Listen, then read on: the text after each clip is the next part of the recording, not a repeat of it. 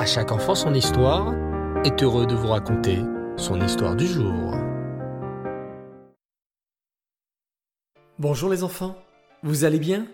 Baruch Hashem, je suis content de vous retrouver après un Shabbat extraordinaire pour une nouvelle semaine remplie d'histoires. Alors, prêt à marcher sur les traces héroïques du premier roi d'Israël, le roi Shaoul? Oui, je le savais. Alors, écoutez attentivement.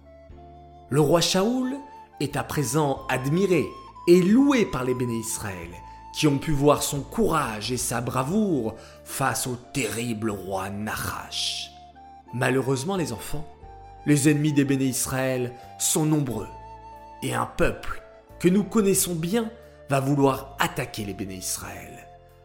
Qui est ce terrible peuple?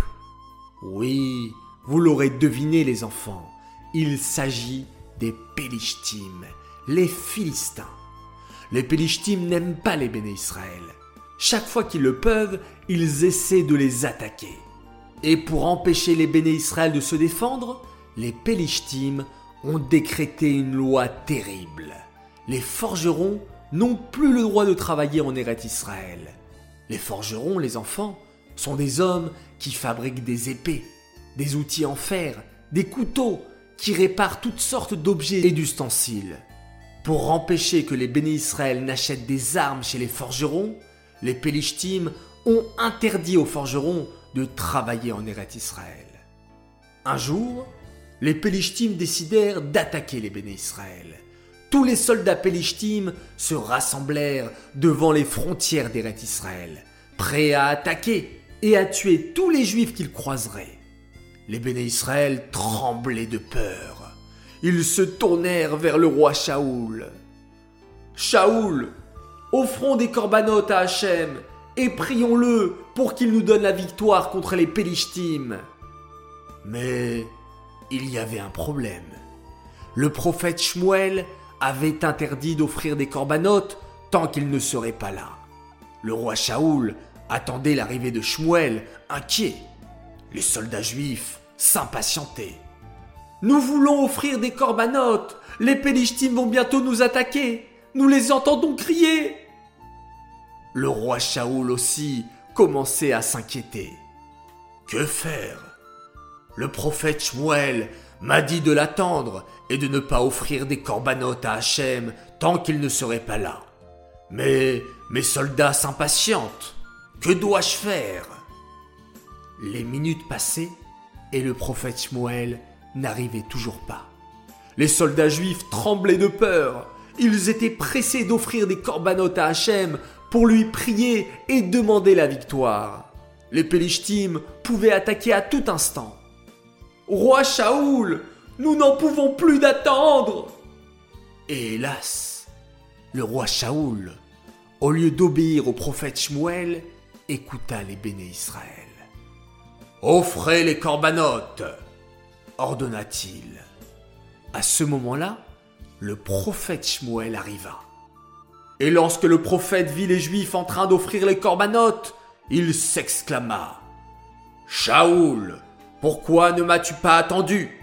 Je t'avais dit d'attendre mon arrivée avant d'offrir les corbanotes. Pardon, Shmuel, s'excusa le roi Shaoul honteux. Mais les soldats juifs avaient peur que les terribles Pélishtim attaquent. Ils voulaient vite offrir les corbanotes.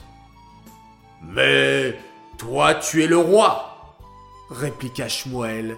Ce n'est pas le peuple que tu dois écouter, mais la voix d'Hachem. Maintenant que tu as désobéi, Hachem a décidé de te retirer la royauté. Le futur roi ne sera pas ton fils, mais un homme d'une autre tribu. Le roi Shaoul fut effrayé en entendant une telle punition. Pardon, Shmuel, mais je ne pouvais pas attendre. Les Pélishtim pouvaient attaquer à tout moment, et mes soldats allaient s'enfuir si l'on n'offrait pas les corbanotes. Malgré tout, répondit Shmuel d'une voix grave, Hachem préfère l'obéissance plus que des milliers de corbanotes.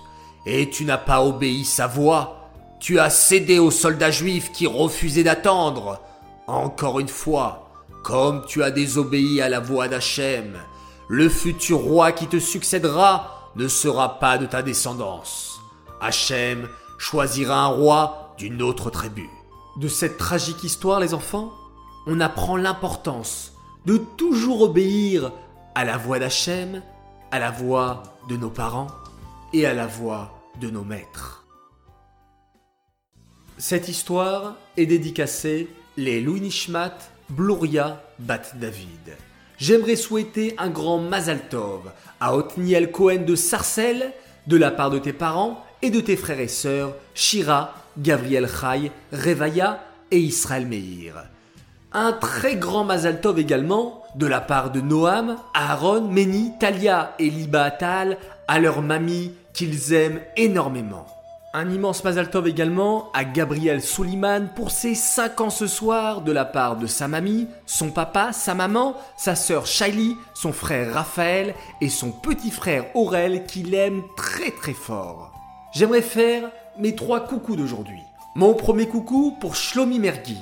Un grand bravo à toi pour avoir terminé ton Mavo, c'est extraordinaire.